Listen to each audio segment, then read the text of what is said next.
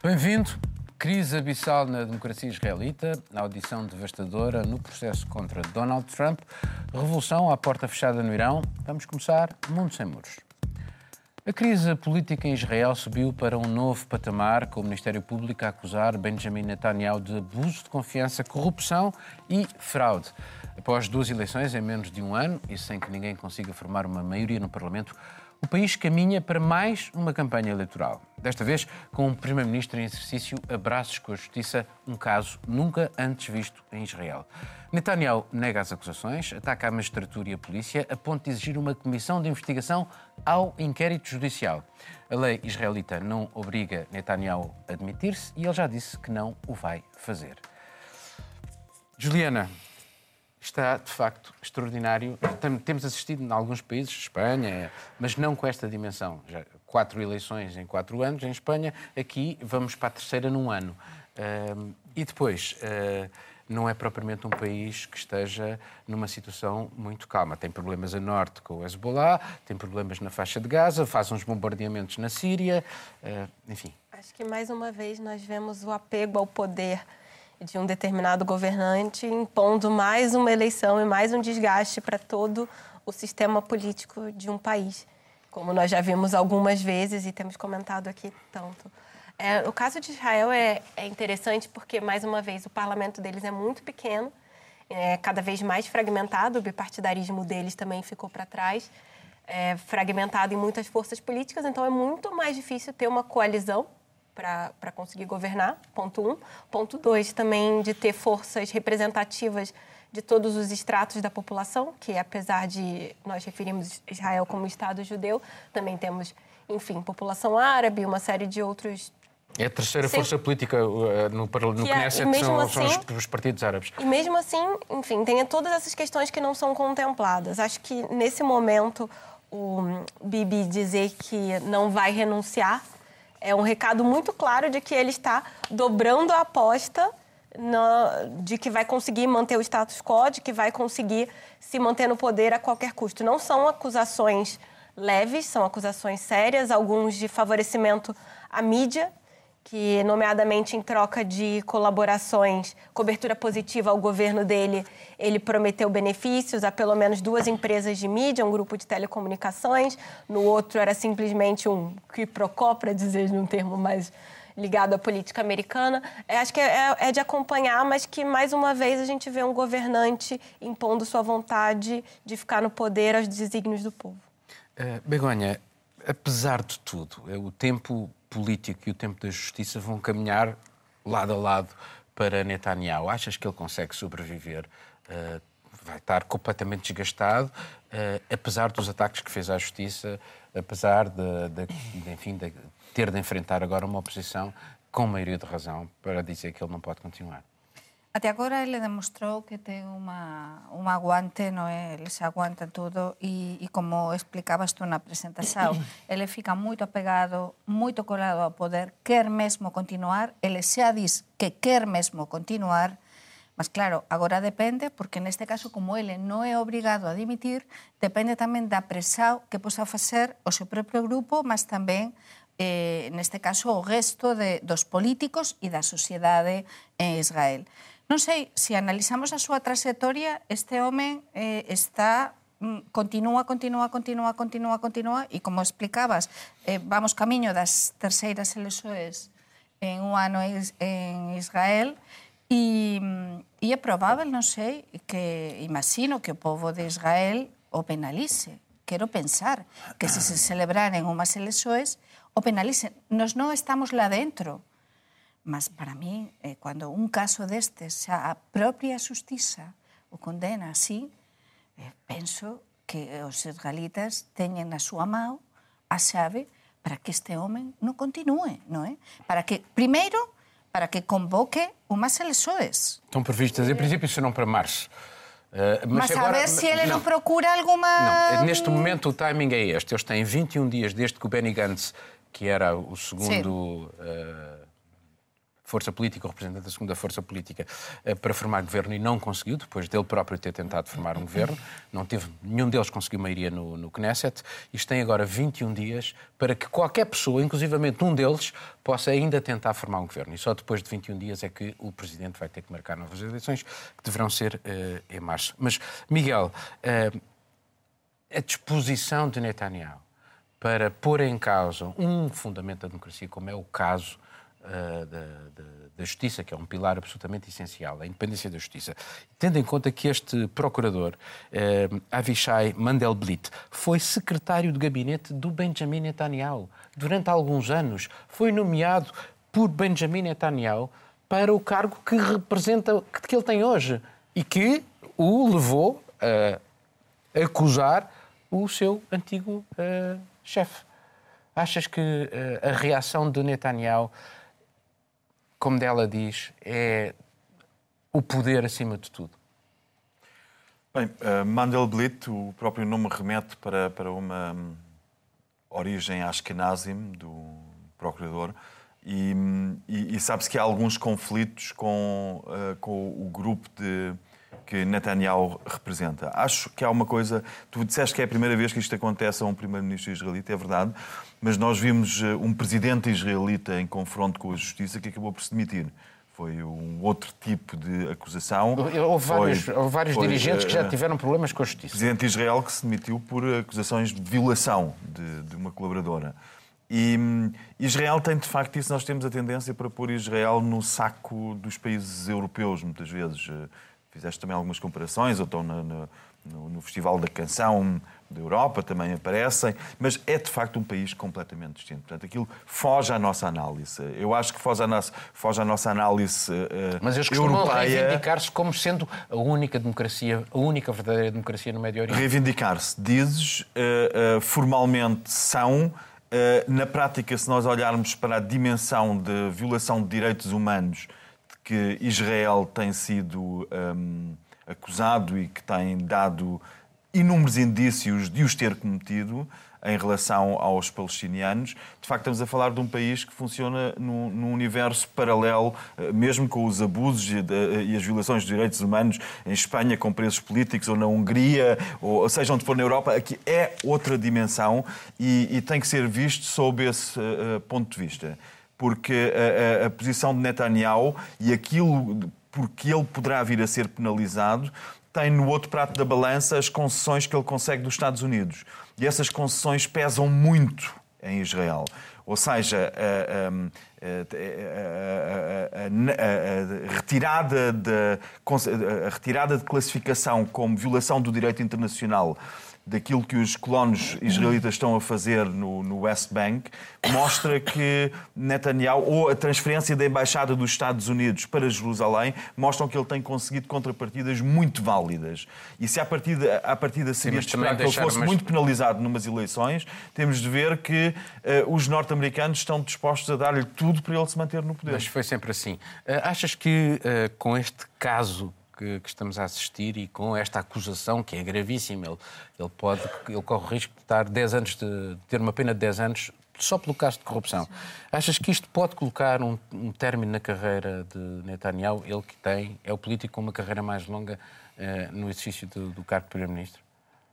Pode, mas ao mesmo tempo, uh, de facto, ganhou, ganhou folga, passa a expressão, Uh, como tu dizes, com os 21 dias e mais a convocação de eleições, ele pode jogar também outro, outros jogos. Temos lá um elemento muito importante nesse debate, que é o a Victor Lieberman, Lieberman que é o, o ultranacionalista israelita, laico, laico e que, que está a fazer, que recusa escolher entre Gantz e, e Netanyahu, e que está a fazer um jogo, mas isto dá um, uma capacidade ao ao Bibi, ao Bibi ou ao Netanyahu, o primeiro-ministro, de uh, manter novamente uma postura mais forte e conseguir votos uh, suficientes. Pronto, não, não, estou a dizer que vai, vai acontecer, mas tem uma, uma ou porta pelo menos, aberta. Ou pelo menos numa próxima eleição conseguir que ninguém tenha votos Exatamente. suficientes para ser alternativa Exatamente. a ele. Ao mesmo tempo vai haver o tempo da justiça, sabemos que, de facto, lá está, novamente, se pode sempre questionar, porque aconteceu agora, no mesmo momento que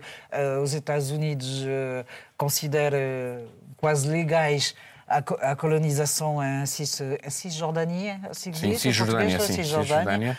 Uh, eu acho que também há lá, mais uma vez, uma coisa assim um bocado questionável. Não estou a dizer que é, que é, que é de propósito, mas uh, pronto, o Netanyahu aqui tem, tem apoios uh, extraordinários dos Estados Unidos em relação a isso, ao mesmo tempo está, está a ser acusado e ao mesmo tempo continua a poder entrar na corrida novamente ao poder. Pronto, são acasos mas eh, ainda sobre esta questão que o Miguel levantou do, do Pompeu ter uh, declarado que os colonatos não eram ilegais, as Nações Unidas declararam que são ilegais. Uh, as Nações Unidas, em 2016, há uma resolução uh, que diz que os colonatos são ilegais e impedem uma paz justa no, no Médio Oriente. E, portanto, porquê é que, de repente, os Estados Unidos, de uma forma como nunca aconteceu no passado, é, embora embora Ronald Pompeu. Reagan Ronald Reagan, espera, espera.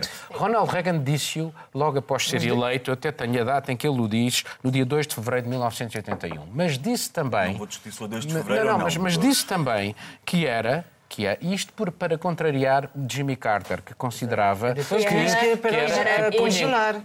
Que punha em causa Exato. a quarta convenção uh, de, de Genebra. Agora, depois uh, o presidente dos Estados Unidos e o Pompeu esqueceu-se de dizer as declarações de, de Reagan, foi que uh, era uma atitude pouco avisada e que era.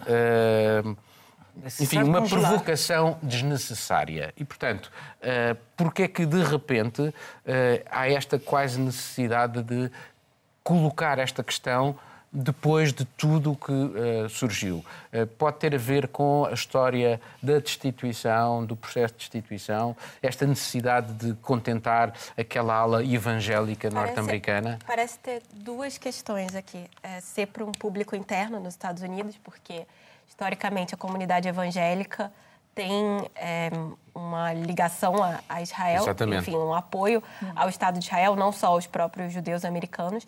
É, e também o fato do Trump se interessar por manter o Bibi como primeiro-ministro de, de Israel. Eu quase que é um tinha apoio. deixado cair Ele um teria, pouco. mas isso, sinceramente, nesse momento que era o último dia para o Benny Gantz formar um governo, pode ter sido um recado. Eu acho que foi justo para os dois, dois lados. Agora, analisando um pouco friamente o que, que isso tem de impacto os palestinianos já não esperavam grande coisa mesmo dos Estados Unidos. Né? Enfim, eles já tinham visto que é, os Estados Unidos tinham essa posição de, de favorecer é, os israelitas, até mesmo antes disso, a questão da capital, de mudar a embaixada americana para Jerusalém, o reconhecimento como capital de Israel, que contraria aquilo que em 1947 Sim. o tratado de, de, deveria de ser, enfim, uma capital dos dois países. A questão toda é que o, o, o efeito vai ficar mais para o médio longo prazo, porque mesmo que Netanyahu não consiga formar um governo, que seja um Benny Gantz, alguém mais da centro-esquerda, é, tendo esse apoio dos Estados Unidos, essa legitimação para as colônias, o que, qual é o efeito que isso vai ter na opinião pública? Eles vão dizer, nós vamos continuar fazendo colônia simplesmente porque os Estados Unidos apoiam. eu acho, que, é eu acho que esta questão, eu acho que esta questão tem que, tem que ser vista num nível numa, acima das ligações entre os Estados Unidos e Israel, porque isto é, eu considero que é muito grave os Estados Unidos unilateralmente declararem agora o que é que é direito internacional e o que é que não é, passando por cima das Nações Unidas e fazendo-o de forma aberta. Mas, Portanto, eu acho que é gra... Mas essa é mais uma vez mais um sinal de que uh, aquilo que se faz nas Nações Unidas, face àquela que é ainda a maior potência militar, nada vale e que o direito internacional, de facto, não tenhamos uh, Pode ilusões, ser vilipendiado não assim passa, desta maneira. Não Mas, passa, tempo... apesar de haver argumentos formais quanto à Quarta Convenção de Genebra, que diz que aquele território para onde vão os colonos não estava, não esteve sobre a soberania de ninguém, que transitou do Império Otomano e depois de uma ocupação pela Jordânia e que nunca foi. Mas, portanto, portanto, que a Convenção de Genebra nem sequer se aplicaria àquele caso.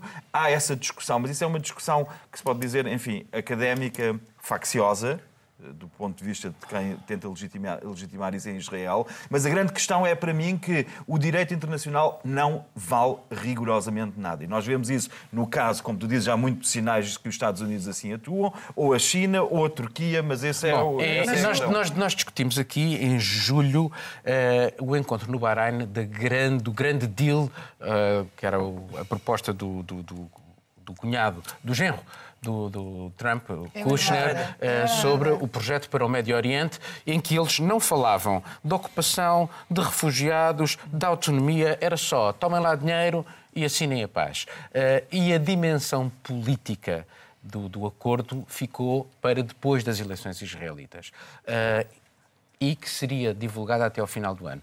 Isto não pode ser já uma espécie de embrião dessa dimensão política do tal acordo de paz que os, que os palestinianos vão rejeitar, que o mundo árabe vai rejeitar, porque toda a gente continua a fazer fé no- na proposta de 2002 do, do, do- do plano de Abdallah, da Jordânia. Uh, pronto, primeiro eu gostaria de dizer uma coisa sobre a primeira pe- pergunta que tu fizeste e que tu colocaste ao Miguel, acho. Uh, o facto de, uh, de ser dentro do timing do, do Trump, porque ele precisa mesmo de ter qualquer coisa de forte para poder uh, avançar com a frente das eleições. E acho que ele está a tentar tudo e mais algumas coisas, e inclusive do lado de Israel, para poder ter um, um cartaz assim bem bonito. É isso que ele está a fazer. E eh, não podemos esquecer que nós falamos dos, dos judeus, dos ricos judeus eh, na América, que tradicionalmente não votem para o, com- o campo de Trump, mas eh, Trump eh, fica convencido que ele pode ganhar aqui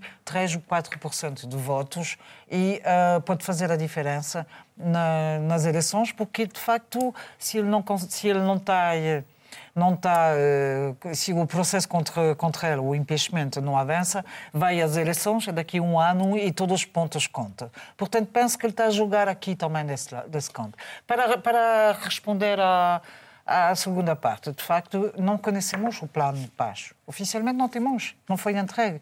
Continuamos sem ter. E o Trump estava a dizer... a, a dimensão económica O do Trump plano de estava a paz. dizer, sim, mas o que é que é? Tu dizes muito bem, o que é que é exatamente? E de facto o Trump apresentou isto como ser o plano, o plano do século, já não sei qual é a Deal of the expressão. century, sim. o- o- A expressão que ele, que ele usou em relação a isso, não sabemos. Portanto, eh, Trump aqui não, não consegue ganhar uma, uma batalha muito importante para ele. Mas antes de todo isto, que é verdade, todo o que explicaste, mas a ver que acontece co Trump, porque eu estou a ver que cada vez o ten máis co- eh, complicado seu propio país con investment e con, con todo este proceso que ten e todas as, declarações dos últimos días. É verdade que é unha grande protesao para Netanyahu, que son dois casos que están super relacionados, que ele quería utilizar precisamente iso para ter máis votos, o que se explicaran, e non vamos repetir, mas antes de todo iso é moito importante saber eh, que é o que vai acontecer nos Estados Unidos. Ora, então deixa-me, disse dás-me a deixa, porque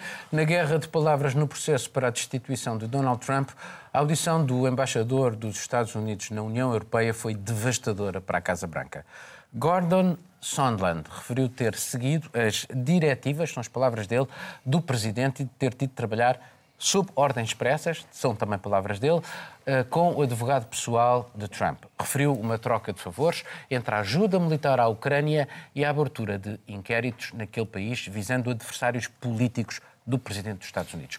O embaraço foi muito grande entre os republicanos, mas ainda não o suficiente para quebrar a unidade em torno do chefe de Estado. Eh, continua já agora, achas que esta, hum, eles agarraram-se à frase de que o embaixador não ouviu o Trump dizer diretamente isto? Mas eh, o envolvimento de todas as pessoas parece eh, ser Evidente. bastante grande. Eh, a, a- a pergunta que eu tenho é: é um ano das eleições, isto serve mais para desgaste do presidente ou visa verdadeiramente um processo de destituição que toda a gente sabe que chega ao Senado e, teoricamente, a não ser que haja provas absolutamente irrefutáveis, não irá passar? Eu acho que ten dúas vertientes. Por un lado, é verdade que é un desgaste para Trump, un desgaste para a opinión pública interna e para a opinión pública internacional. Mas iso non sei se vai chegar. Realmente as probas, as probas evidentes ou evidencian as declaraxoes dos embaixadores, todas as declaraxoes que estemos vindo a ouvir, e esta última evidencian que realmente houve estas presoes e que, e que actuouse como se actuou, é dizer, eh, antidemocráticamente e, e non se pode permitir iso no Estado democrático como os Estados Unidos que presione así internacionalmente non é? Eh, para o seu propio beneficio pessoal. Mas isto vai ser suficiente isto vai ser suficiente para que para que Trump se sea destituído? Pois non sei, porque realmente os apoios que ten dentro dos Estados Unidos continúan, dos votantes continúan a ser importantes, mas é verdade que non sabemos aínda, nos non temos esa información, non sabemos cuál é que vai ser o desenvolvimento e, como dicías tú, quais é que van ser ou poden ser as probas contra Trump as novas probas, alén de todas as declarações que temos vindo ouvir, porque eu acho que sin realmente houvese probas, as probas son bastante evidentes, mas probas moito importantes, os seus, os republicanos, terían de votar, ou pelo menos algúns dos seus, en contra no Senado, non é? Uh, Juliana, uh, aquilo que nós uh, assistimos é que parece cada vez mais evidente que eles bloquearam uma ajuda militar a um país que está numa guerra, enfim, numa das suas fronteiras, uh, em troca de investigações para uso partidário e pessoal. Uh, bom, em teoria, isto deveria ser suficientemente grave. Eles estão-se a agarrar, uh, enfim... Tecnicidades. Alguns, tec, exatamente, a tecnicidades. Achas que aquela questão que eu coloquei à, à Begonha não é o que faz sentido? Quer dizer, ninguém vai deixar que ele seja destituído e isto, para os democratas, é uh, uma guerra de atrito até às eleições. Serve muito mais para isso. Então, o processo de impeachment, apesar de ter uma previsão legal, ele não é essencialmente jurídico, ele é político. Porque quem decide, em última instância, são os senadores, no caso, porque, enfim, na, na Câmara Baixa nós sabemos que isso vai passar porque a maioria é democrata. É, e para algum republicano votar contra o presidente nesse momento é simplesmente se houver uma virada, uma viragem muito grande na opinião pública. E parece que o Trump tem algum tipo de teflon que por mais que tenham todos esses... Mas a maioria das sondagens Sim, mas ainda diga, mostram uma viragem na opinião pública em relação a isso, mas ainda não parece ser suficiente, porque, vamos lá, a economia nos Estados Unidos, apesar de tudo, ainda vai bem, o desemprego pode... Tudo bem, vem numa curva lá do tempo do Obama, mas explodiu um momento bom da economia americana já no governo Trump. E uma coisa interessante no depoimento do embaixador, do Sandland, é que ele, nos depoimentos anteriores dele, os que eram a porta fechada, ele dizia muita coisa, não, eu não me lembro, é, não sei disso, e agora ele mudou completamente. E vamos ver, ele mudou essa atitude depois da condenação do Roger Stone. Roger Stone é um, é um antigo figura... apoiador do Trump, que é uma figura que assim, é quase mitológica no Partido Republicano, apoiou diversos presidentes. E ele foi condenado na, na semana passada por uma série de coisas, incluindo um perjúrio, que ele mentiu para proteger o presidente, e ele admitiu que mentiu para proteger o Trump. Então, parece que, diante dessa condenação, Sandland pensou duas vezes. A memória ele... avivou-se. A memória, a memória avivou-se. E, e, assim, é um homem que ele não tem uma trajetória de diplomata. Ele, ele era empresário, ele era empresário da, da hotelaria que conseguiu a vaga de embaixador na União depois, Europeia depois, depois de dar um pagar. milhão de dólares para o, a festa é de inauguração. normal nos Estados Unidos. É o procedimento, é o é. procedimento Sim, normal, é normal, na ocupação de cargos de embaixador. Mas é importante isso, porque nós falamos em embaixador e imaginamos uma pessoa com, com uma ética, diplomática. uma ética que tem a ver com o exercício de diplomacia, que não tem nada, não é? Um gestor de hotéis, o dono de uma cadeia de hotéis, a quem um, Trump que, pagou e, um favor. Trump, e que o Trump dizia que era a really good man and a great American, isto antes, e agora disse que só falou com ele duas ou três vezes. mas é interessante o que é que tu dizes, porque eu tenho que ler, porque não me lembro, mas uh, foi, uh, foi, uh, foi de facto quando houve estou à procura do, do nome, Michael Cohen, que foi que demitiu, demitiu-se depois de uma declaração que ele tinha feito. E que, que era o advogado do é, Trump. Exato. E que hum, o Trump não coloca perguntas, não dá, não dá ordens, mas dá a entender. E, portanto, isso é uma forma de dizer que uh, vá lá interpretar isto como tu quiseres. Uh, depois, uh, depois, para mim, depois é o fim do mundo. Mas eu não vou, não vou te dar diretamente ordens. Lá está, depois, os diplomatas que não são verdadeiramente diplomatas, é o caso do Goldman, interpreta isto como bom, bom parece inter, inter, poder interpretar. Acho que é uma situação muito perigosa no sentido que um, Estamos a falar de questões de éticas, concordo contigo, mas também de, de real competência de saber acima de. Uh, lá está, nós temos uma imagem de Trump não ser a pessoa que, que está em cima, que tem uma atitude assim, parece. foi criticado por ser um palhaço, não sei o quê, mas de facto parece que a política dele, a maior parte do tempo, Portanto, é habitua-se um no, habitua no mundo dos negócios a não se comprometer. Está em volta mas, dele pessoas que se calhar não têm a dimensão mas suficiente. Este, é, para... é, havia uma embaixadora na, na Ucrânia que, que eles eh, pura e simplesmente afastaram. Era de carreira. Foi, era de carreira. Depois, o advogado pessoal do presidente. Mas que era, era, era quem? Pro, pro Trump? Pro... Não. não? não. Uh, o, o, o, advogado pessoal do Trump, em articulação hum com um uh, homem que trabalhava com o presidente uh, diretamente, o Kurt Volker, que se demitiu, com o uh, secretário de Estado da Energia, Rick Perry, que, que também se demitiu, se demitiu e que está debaixo também de uma suspeita de, de negócios também na Ucrânia, vá uma pessoa entender estas coisas todas que surgem na Ucrânia, e de repente aparece esta memória do Sondland, que de facto Uh, do ponto de vista de, de, impacto, aquilo teve um enormíssimo impacto. Bem pode o Pompeu andar a anunciar que os colonatos são legais, que esta, estas, esta audição foi de facto muito dura para a Casa Branca. E aqui a questão é: uh, será, será que uh, eles vão conseguir mesmo sair deste espartilho? De, deste caso que se vai avolumando, porque, entretanto, houve uma, uma responsável do Conselho de Segurança Nacional da Presidência que também acabou por dar claramente a entender que havia uma diplomacia paralela.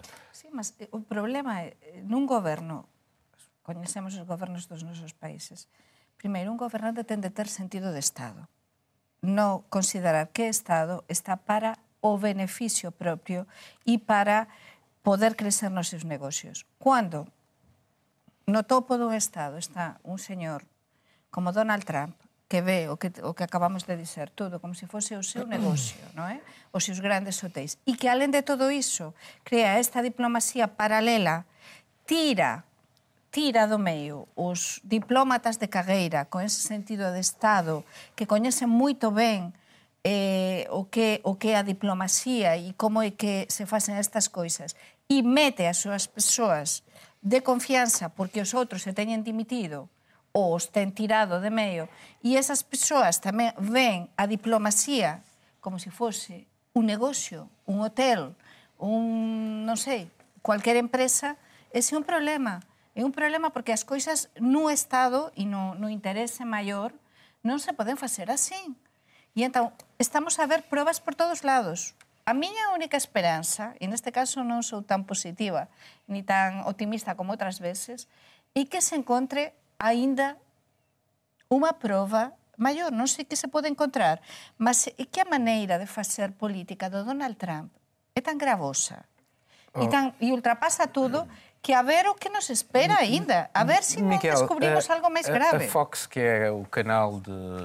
Enfim, dos republicanos, e é o canal mais simpático para o presidente dos Estados Unidos, até na Fox, os comentadores começaram a ter dúvidas quando uh, o embaixador uh, falou. E a ponto do Kenneth Starr, que foi o homem que fez o processo contra Bill Clinton, uh, dizer que o presidente, enfim, que há aqui algum, alguma algum mal-estar real, real para o presidente. Não foram capazes de o defender como costumam defendê-lo. Portanto, uh, o caso, se calhar, tem um bocadinho mais de impacto ou realmente depende das sondagens uh, e daquilo que é, uh, enfim, a, a, capacidade que o Trump tem de manter o seu núcleo duro, que é bastante grande?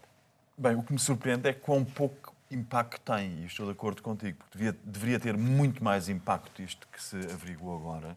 E, hum, enfim, ao contrário da Begonha, acho que é perfeitamente normal para os, é a política comum dos Estados Unidos fazerem uma enormíssima pressão sobre outros países, como aliás da Rússia também, eh, em relação à Ucrânia, na história do gás, assistimos. Desculpa, desculpa. Eh, é perfeitamente normal fazerem pressão para obterem ganhos económicos e fazerem a pressão até ao ponto de, se necessário, derrubarem os regimes. Portanto, é isso é perfeitamente a prática comum Isso de uma grande durante potência. décadas. Aconteceu e continua a acontece. acontecer. Neste momento, na América do Sul, vemos essas tentativas. Portanto, nada de invulgar que é business as usual no sentido de business é igual a dólar. dos- dos Estados Agora, Unidos. o que é invulgar, e aí admiro-me e vejo como se degradou a nossa compreensão do funcionamento democrático, pelo menos formalmente democrático, é que Nixon se demitiu por muito menos do que Trump fez. Porque Nixon utiliza os seus serviços secretos, dos quais ele é chefe, para eh, Espiar um- espiar os adversários políticos e obter vantagens políticas nas eleições. Fica em casa. Portanto, nem sequer se, se levanta a questão de, uma, De um país uma- terceiro. de um país terceiro e de uma traição. O que Trump faz é qualitativa- qualitativamente o mesmo que Nixon, só que recorre a um país terceiro que envolve nesta luta contra o seu adversário político. E, portanto, a gravidade é muito maior e não estamos a valorizar isso, porque se valorizássemos isso, sabíamos E que realmente maneira. é o que Pelosi E diz, é o que Pelosi, sem defender, mim, sem defender é Pelosi, maneira. sem defender Pelosi, a líder dos democratas, a speaker, sem a defender, mas o que ela diz é verdade. Trump devia demitir-se, é só isso. E Bom, não fazer mal passar, seu tempo de Vamos passar para o próximo te- eh, tema. No Irão há uma revolução à porta fechada, uma vaga de protestos, reunindo todas as classes sociais e em todas as regiões do país, levou o regime a bloquear a internet e os dados móveis. Ninguém sabe agora ao certo o que se passou. Há apenas silêncio e opacidade. O rastilho foi o aumento no preço dos combustíveis, mas a dimensão política surgiu de imediato e há relatos de contestação até à legitimidade da República Islâmica. O descrédito eh, do regime está relacionado com uma má gestão, com a corrupção, sentida ou pressentida, e com os gastos em projetos de domínio no Iraque, no Líbano, na faixa de Gaza ou no Iémen. A Amnistia Internacional fala em mais de 100 mortos. O regime diz apenas lamentar alguns polícias e acusa interesses internacionais de estarem por trás dos distúrbios. Eh, esta forma como o Irão cortou as comunicações e nós imaginávamos que a internet iria ser sempre um canal para difundir eh, e, e um canal de liberdade. Isto pode dar eh, realmente a eficácia com que eles o fizeram, pode dar realmente ideias a pessoas como Xi Jinping, Vladimir Putin e outros eh, autocratas, não achas? Mais uma vez, eh, está confirmado o enorme poder da internet da, e do, do poder em si dessa, dessa forma de comunicar. No caso do Irão, é, é, as, as du- duas, duas, duas canais possíveis de usar a internet depende, pertencem ao, ao governo. Portanto, São três, são três, são três? três, são Pronto, três. são três. Ah, e, portanto, de facto, basta fechar o botão e guardar só a comunicação de base necessária ao funcionamento dos bancos, eh, de, de- pronto, e da, da segurança, eu suponho, de, eh, do país. De facto, o blackout total, o, o pano negro que, que ficou em frente do Irão é terrível e assustador, porque de facto já estávamos a falar de pelo menos 100, 110 mortes, tu dizeste, eh, se calhar muito mais, não é? Porque são cidades, 25 cidades. Há um silêncio absoluto. Eh, antes, antes, do, antes do fim do, da internet já estávamos a falar de coisas horríveis e muito graves, snipers, snipers, eh, Snipers, ah, atiradores snipers, furtivos. atiradores furtivos. Eh, nos Estados, pronto, situações muito, muito, muito graves, não é? E o governo, o governo a, a, a matar o, gente que está na pobreza e na, está a morrer de fome, começar a morrer de fome e a, e a sentir falta de medicamentos em situações muito, muito, muito, muito graves, eh, em situação que era suposto aliviar as dores de as dores de, de, de- mais- dos mais pobres e que de facto não funcionou porque há lá um desfuncionamento eh, do Irão. A situação é muito mais complicada que isto, mas o Irão está a produzir 300 mil barris por dia, eram 2 milhões e 200 mil antes, Não da, chega. antes das sanções do, do, do, Trump, portanto há uma situação de blackout total a todos os níveis. É muito perigoso. Uh, o real depreciou-se, uh, as muito. pessoas não têm, uh, enfim, alguns bens essenciais. Esta, a ideia de que o regime pode colapsar era muito defendida por, pelo John Bolton, por exemplo, que foi afastado uh, da administração, mas uh, depois de 2017, e nós falámos sobre isso, aquelas revoltas em pequenas cidades de província uh, contra, digamos, essa corrupção, contra, contra o custo de vida, enfim, o regime controla ainda a máquina repressiva, mas depois de várias, tivemos em 2009, tivemos em 2017, voltámos a ter agora. Eh, quanto tempo é que um regime consegue eh, sobreviver com, ehm, estando, enfim, com a sua população a, aumentar cada vez mais. E depois a, a, similitude com o que se passou em Bagdá, com o que se está a passar em Bagdá, com o que se está a passar no Líbano, com o que se está a passar no Chile, com o que se está a passar numa série de outros locais. Portanto, isto prova que eles conseguem uh, controlar ou uh, isto um destes dias rebenta de vez? É difícil fazer qualquer tipo de previsão sobre a situação do Irão, porque, enfim, nós já vimos em outros lugares, na própria Primavera Árabe, que só a pressão popular às vezes não é suficiente para fazer explodir um regime. Essa parece ser o objetivo final, aliás, isso parece ser o objetivo final dessa estratégia de pressão total dos Estados Unidos, justamente de sufocar qualquer ânimo na economia do Irão para fazer a população se revoltar nesse sentido é algo que parece estar fazendo efeito. E agora vemos uma questão: há pouquíssimo tempo o Irão anunciou que tem mais reservas de petróleo do que se esperava.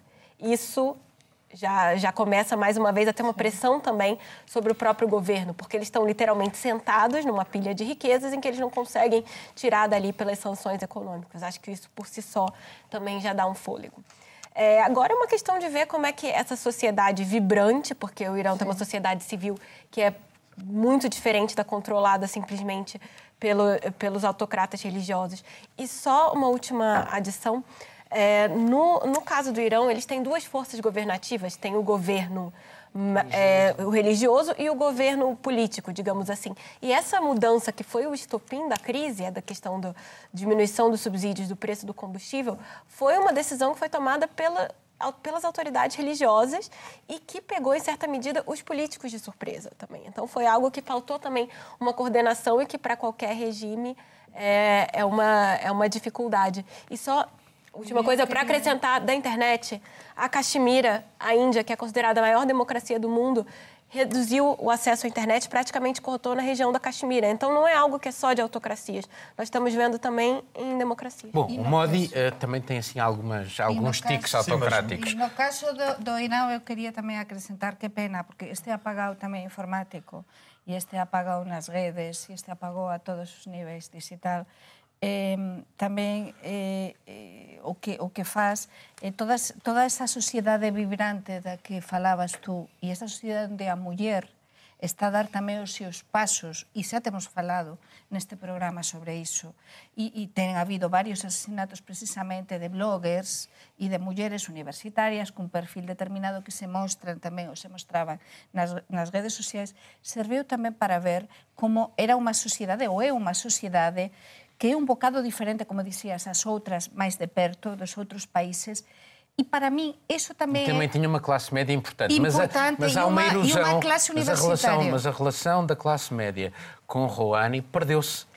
Perdeu mas para mim, a, a esperança, se se pode falar de esperança, ou a possível saída, além de todos estes interesses eh, internacionais dos que falamos, o petróleo e demais, é sobretudo esta clase media, esta revolución que continúa, aínda que o apagado se teña producido, e que acho que vai continuar, porque as persoas cando son formadas, Cuando teñen xa esa base revolucionaria e de reivindicar os seus direitos, por iso a clase media é tan importante nun país, acho que van continuar. E o papel da muller no Irao é moito importante en comparación cos outros países a luta que se está a establecer tamén para reivindicar os direitos da mulher. Miguel, o Irão tem muitos interesses em vários locais. Eh, No, no, no na, subsidia guerras eh, em vários países, eh, tem eh, os seus agentes, entre aspas, na- no Líbano, eh, o Hezbollah, eh, dá dinheiro para, para a faixa de Gaza, para, para os palestinianos na faixa de Gaza, tem investimentos na Síria, militares e, e forças militares na Síria, enfim. E agora tem um problema interno muito grande. Eh, Por isso, a pergunta é, com tantos eh, frentes também de batalha, como é que o regime, a não ser como máquina repressiva e enormíssima, pode continuar a sobreviver durante muito mais tempo? É, eu acho que essa é a questão que tu colocas, porque hum, eh, nós temos, de certa forma, teocracia anacrónica no Irão. Existem outras teocracias. Marrocos será uma. No Arábia limite, Saudita. no limite, o Reino Unido será uma teocracia, porque, enfim, a rainha é a líder espiritual também da Igreja Deixa lá anglicana. que a Arábia Saudita Ah, também é um bocadinho. Mas por isso eu é? também gostei, também, mas por isso eu também gostei muito do que a, Juliana disse quando falou na maior democracia do mundo que recorre a um apagão da internet para alcançar os seus objetivos.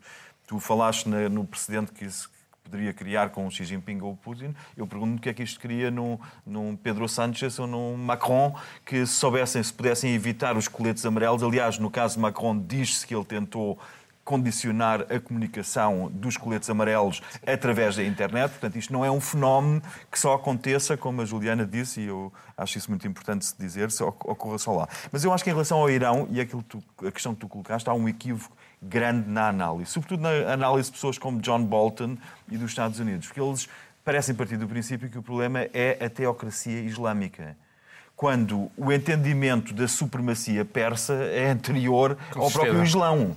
E, portanto, o entendimento do Irão ou, como, como sucessor de, de- de- desse- desse- de- da Pérsia, como, o Irão como, como uma grande potência regional, como uma grande potência regional barra mundial, e as ambições nucleares não desaparecerão se se transformar de teocracia eh, numa república laica, por muitas convulsões que haja neste processo. A questão é que realmente, e aí concordo com a Begonha, o papel da mulher no Irão, eh, é- é- as mulheres têm incomensuravelmente mais liberdades do que nos outros países, do que nos países árabes, coisa que, que- que- que- o Irão não é, não é árabe. Portanto, têm muito mais liberdade, têm um papel muito mais importante na sociedade, são muito mais reivindicativas. A dita classe média que tu referiste tem ainda uma espinha dorsal e a tendência seria, obviamente, sem Bolton e sem Trump, de acabar com uma teocracia anacrónica. Essa seria, esse seria o percurso normal Bom, da vamos história se Só, bem. só uma coisa também tinha falado do, ah, do poder do, da internet quando foi o início da, da, da minha intervenção um bocado, mas eh, eu acho que é uma coisa que não podemos perder de vista. Nós tivemos problemas, problemas a outubro no Líbano, no Iraque, agora no, no Irã, toda, toda a força no Médio Oriente está está com problemas. O que é que sobra? Sobra Israel. E o que é que sobra? Sobra Trump e Israel. Eu acho que isto nós temos de ter cuidado na- nas nossas análises, porque vai mais além de- do que é que está a passar em certos momentos. Mas agora vamos fechar o programa. O que é que vocês andam a tratar aqui? Pois moita Rápido. coisa. Unha exposición xirísima no, no Museo Nacional de Arte Antiga, apostolados do grande músico español que agora é pintor, José María Cano, que eh, sus, os seus dos eh, apóstolos partillan a mesma sala con os 12 apóstolos do Zurbarán, un dos grandes pintores españois do século XVII, recomendo, Eh, e tamén as más comunicações entre a Galiza e Portugal, por que há tanto desinvestimento e por que o goberno portugués anuncio, e anunciou esta semana, máis atrasos e tamén un congreso internacional de lengua española e portuguesa que se clausurou ontem Liana? Lisboa. Acompanhei a sessão do filme Marighella, que é um filme brasileiro do Wagner Moura, que foi proibido, não foi proibido no Brasil, mas cancelaram a estreia, então foi uma sessão muito política em que ele falou que a censura no Brasil. Eu fiz uma reportagem interessantíssima, não consigo dizer a palavra, nas ruas de Lisboa, com a equipa de Radar, que é uma, um projeto com várias entidades, uh, destinado a fazer um recenseamento da, das populações mais de 65 anos que podem virtualmente viver isoladas para no futuro ter eh, respostas mais, eh, mais aplicadas. Consiste a bater nas portas e tentar falar com as, as pessoas mais velhas. E é muito engraçado porque isso não é assim tão, tão simples que parece.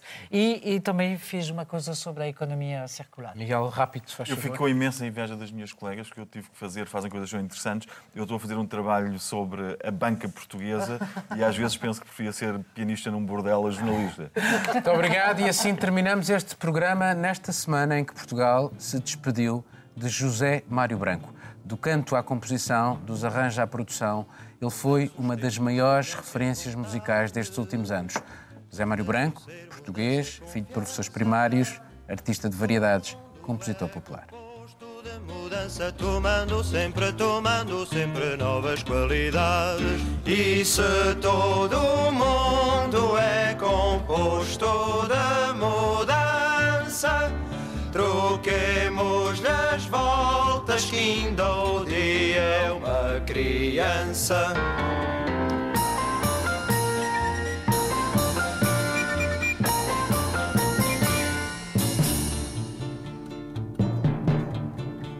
Continuamente vemos novidades diferentes em tudo da esperança do mal ficam as mágoas na lembrança E do bem, e do bem, se algum ouve as saudades. Mas se todo mundo